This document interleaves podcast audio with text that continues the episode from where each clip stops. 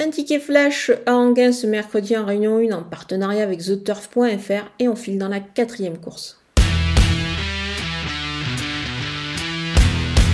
J'aime beaucoup le numéro 7 Ghostbuster euh, qui reste sur une tentative euh, effectivement un petit peu malheureuse. Il avait, euh, on peut dire qu'il avait certainement course gagnée et enfin il n'aurait pas tapé loin pour la victoire le dernier coup s'il ne s'était mis à la faute dans les, dernières, dans les derniers mètres. C'est vraiment dommage. Je pense que le cheval est capable de se racheter ici. Il retrouve Johan Le Bourgeois avec qui il s'entend très très très bien. Ça se passe souvent très bien avec le driver.